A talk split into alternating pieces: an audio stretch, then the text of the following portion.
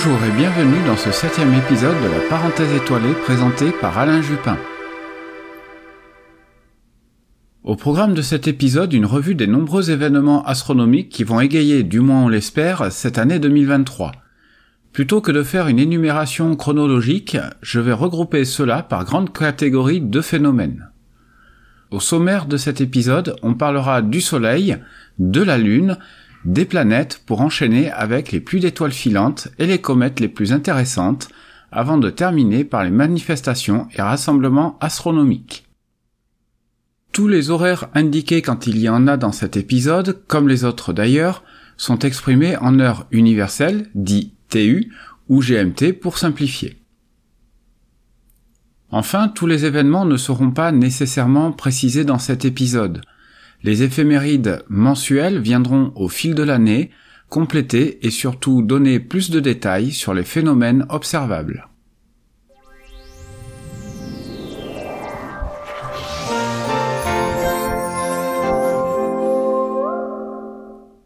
Quelques jours après avoir débuté l'année, le 4 janvier, la Terre est passée au périhélie, le point de l'orbite terrestre le plus proche de notre étoile, le Soleil, et nous en étions alors éloignés de 147 98 925 km.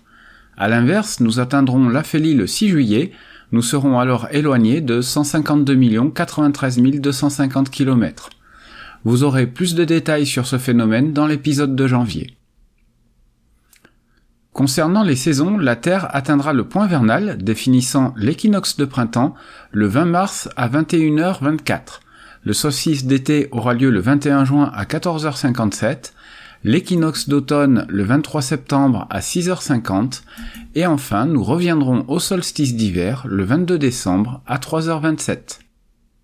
La saison la plus longue sera l'été avec 93 jours et 15 heures environ, et la plus courte l'hiver avec quasiment 89 jours, 88 jours et 23 heures 56 minutes.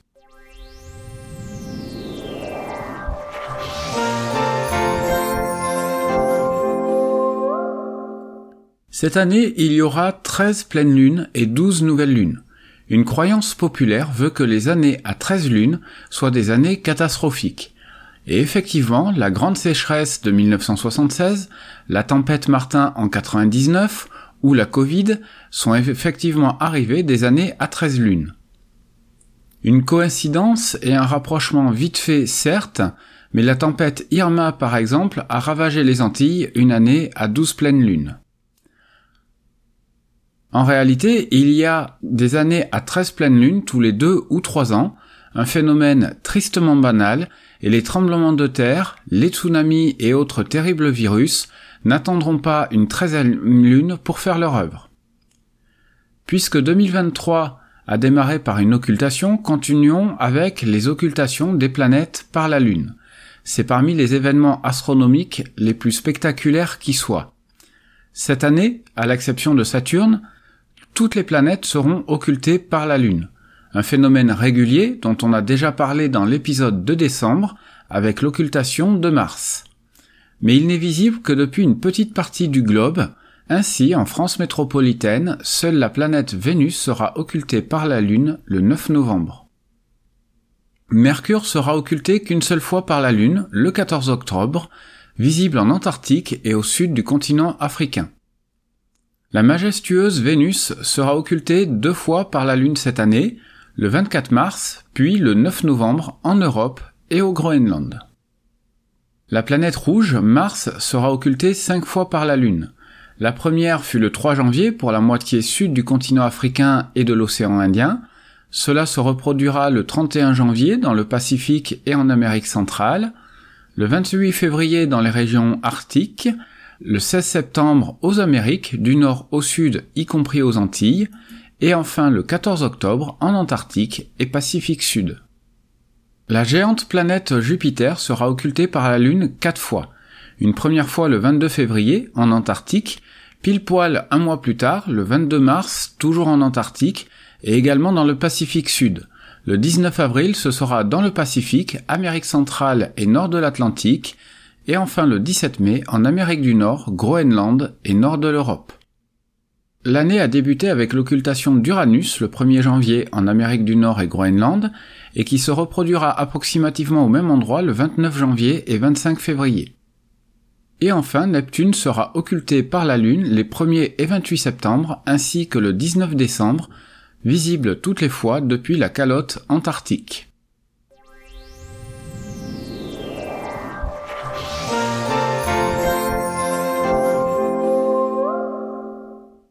Les éclipses sont l'un des événements astronomiques les plus connus et spectaculaires.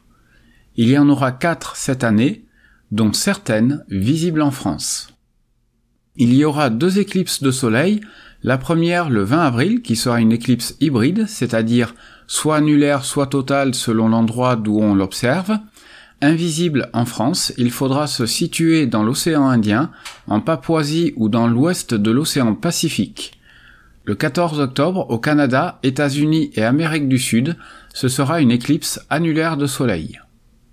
Pour les éclipses de lune, la première, partiellement visible en France, sera une éclipse de lune par la pénombre le 5 mai prochain. Mais vu que la lune ne fait que frôler l'ombre terrestre, ce ne sera pas un spectacle si intéressant que cela et visuellement quasi invisible. Pour la pleine lune du 28 octobre, ce sera une éclipse partielle de lune, visible en Europe à quelques degrés du puissant éclat de Jupiter.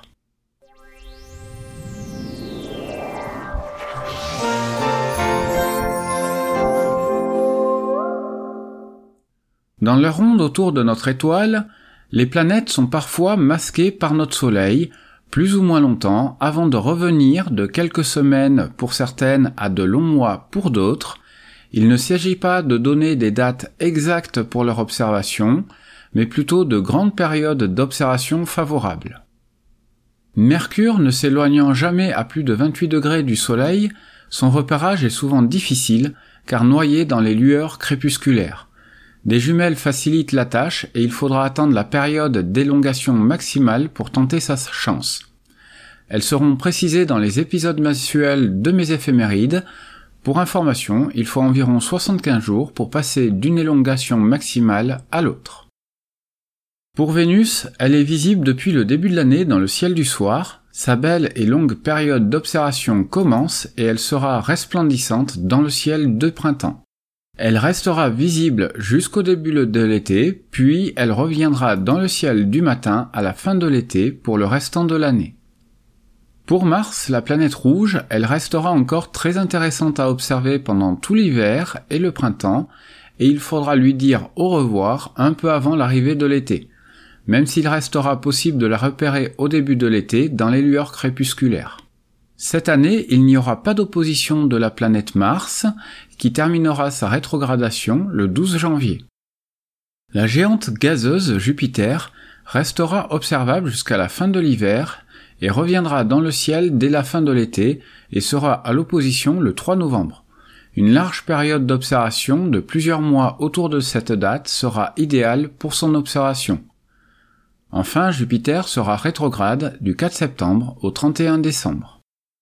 Alors que la belle période d'observation de Saturne se termine, il faudra attendre le début de l'été pour de nouveau observer la majesté de ses anneaux. Elle sera à l'opposition le 27 août. En Europe, elle restera basse sur l'horizon, rendant ses conditions d'observation variables en fonction de la qualité du ciel. Turbulence et pollution lumineuse pouvant compliquer la tâche des observateurs. Elle quittera la constellation du Capricorne le 13 février et entrera dans la constellation du Verseau pour le restant de l'année et quelques années encore. Elle sera dans sa période de rétrogradation du 17 juin au 4 novembre. Pour la beauté bleu turquoise d'Uranus, elle restera observable jusqu'au printemps et il faudra attendre la fin de l'été pour son retour dans le ciel et son passage à l'opposition le 14 novembre. Sa période d'observation se confondra donc plus ou moins avec celle de Jupiter. Elle est actuellement rétrograde jusqu'au 22 janvier et elle le sera de nouveau du 29 août 2023 au 27 janvier 2024. Pour Neptune, alors qu'elle sera encore observable durant quelques semaines mais basse sur l'horizon, il faudra attendre cet été pour son retour et son passage à l'opposition le 19 septembre. Enfin, bien que déclassée de son statut de planète en 2006, il y aura un événement astronomique marquant pour Pluton. En effet, le 1er mars, elle quittera la constellation du Sagittaire pour le Capricorne. Mais du fait de sa rétrogradation qui débute le 11 juin jusqu'au 22 janvier 2024, elle retournera dans la constellation du Sagittaire le 7 juillet. Elle reviendra définitivement dans le Capricorne l'année prochaine, le 4 janvier 2024. Rappelons qu'il lui faut 252 ans pour faire une orbite complète autour du Soleil. Avec une magnitude moyenne de 14, elle est inobservable dans la plupart des instruments d'amateurs.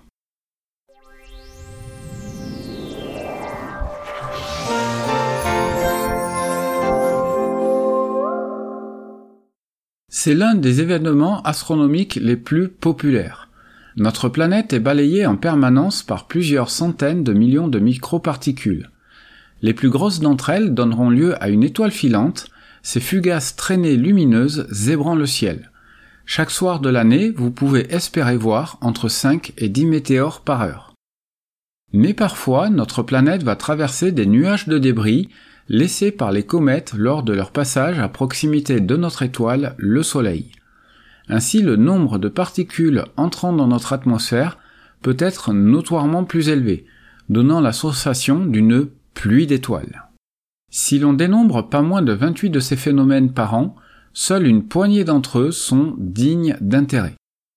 Ainsi, l'année a débuté avec les quadrantides, dont le maximum était dans la nuit du 4 janvier.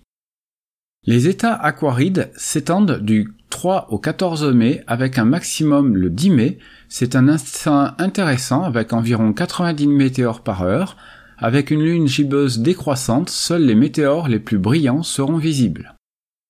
Il y a les fameuses et populaires Perséides en août, s'étendant du 17 juillet au 24 août, avec un maximum le 13 août. Il y a en moyenne une centaine de météores par heure, cette année, nous serons à quelques jours de la nouvelle lune, donc une année plutôt propice pour de belles observations des Perséides. Et enfin, il y a les Géminides du 7 au 17 décembre avec le maximum le 14, estimé à 120 météores par heure. Cette année accompagnée par un croissant de lune, cela ne devrait donc pas entacher l'observation du phénomène. On peut ajouter avec des prévisions très variables selon les années les draconides entre le 6 et 10 octobre, le taux zénithal horaire est en moyenne de 25 météores par heure, selon les années, des sursauts notables comme en 1933, 1946 ou 2011, mais en 2023, une grosse lune ne favorisera pas leurs observations. Il y a également les Orionides, dont le maximum se situe le 21 octobre, une vingtaine de météores par heure est généralement constatée. Et enfin, les Léonides, le 17 novembre, avec 20 à 25 météores par heure, la Lune en premier quartier sera couchée en seconde partie de nuit et ne viendra donc pas perturber le spectacle.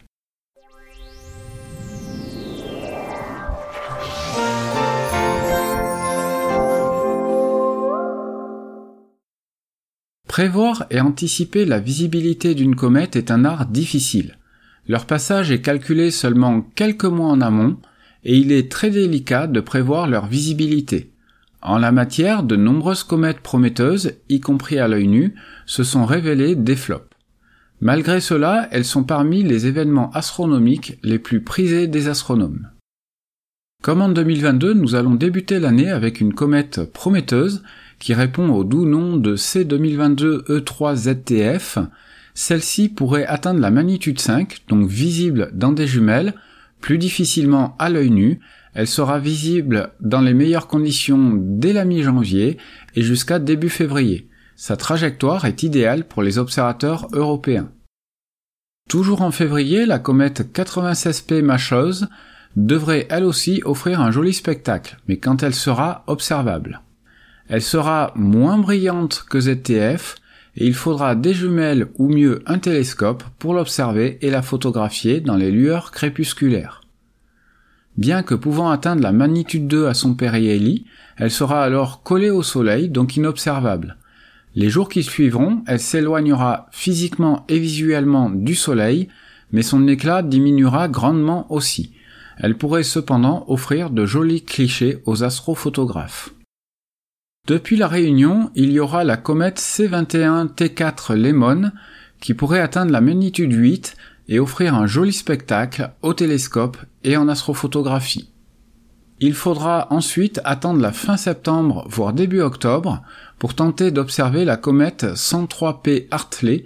Elle sera au plus proche de la Terre le 27 septembre et au périhélie le 13 octobre.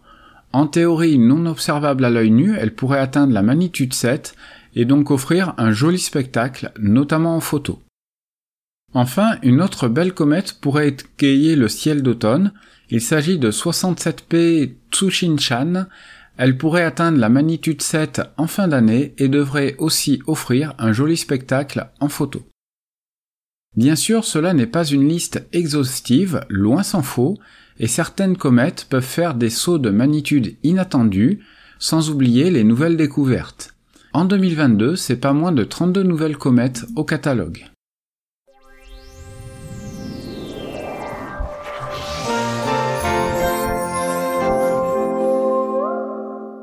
Enfin, nous allons terminer avec les diverses manifestations et rassemblements astronomiques. Cependant, à l'heure où j'enregistre ce podcast, toutes les dates ne sont pas encore connues. En description de cet épisode, vous trouverez les différents liens pour avoir plus d'informations sur ceci.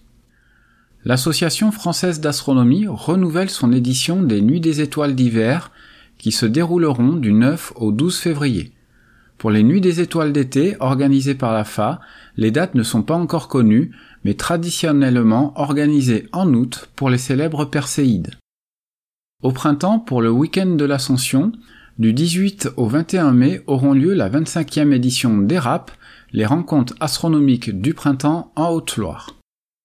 Le festival d'astronomie de Totavel se déroulera du jeudi 20 au dimanche 23 juillet et le festival Off à Monté du vendredi 18 au dimanche 20 août, tous deux dans les Pyrénées orientales. Le festival d'astronomie de Florence dans le Gers aura lieu cette année du 4 au 11 août. Les rencontres Astrociel, organisées par la Société astronomique de France, auront lieu du 8 au 25 août. Bien que les dates ne soient pas encore connues, en septembre se déroulent généralement les RAXO, les rencontres d'astronomie amateur du Grand Sud-Ouest. Le jour de la nuit est une manifestation nationale de sensibilisation à la pollution lumineuse et à la biodiversité, la 15e édition du Jour de la Nuit aura lieu le samedi 14 octobre 2023.